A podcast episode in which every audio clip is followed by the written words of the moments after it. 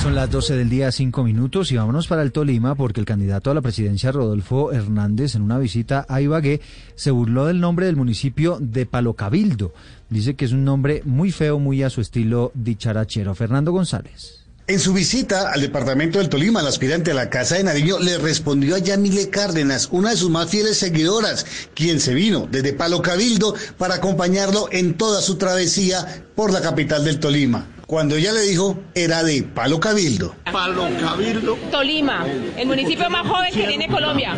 Aunque algunos aseguran que se burló del nombre del municipio, del municipio más joven del departamento del Tolima, al parecer lo ratificó cuando por fin envió su mensaje. Pero para todo Palo Cabildo. No quieren mucho, No ingeniero. digo lo que yo pienso.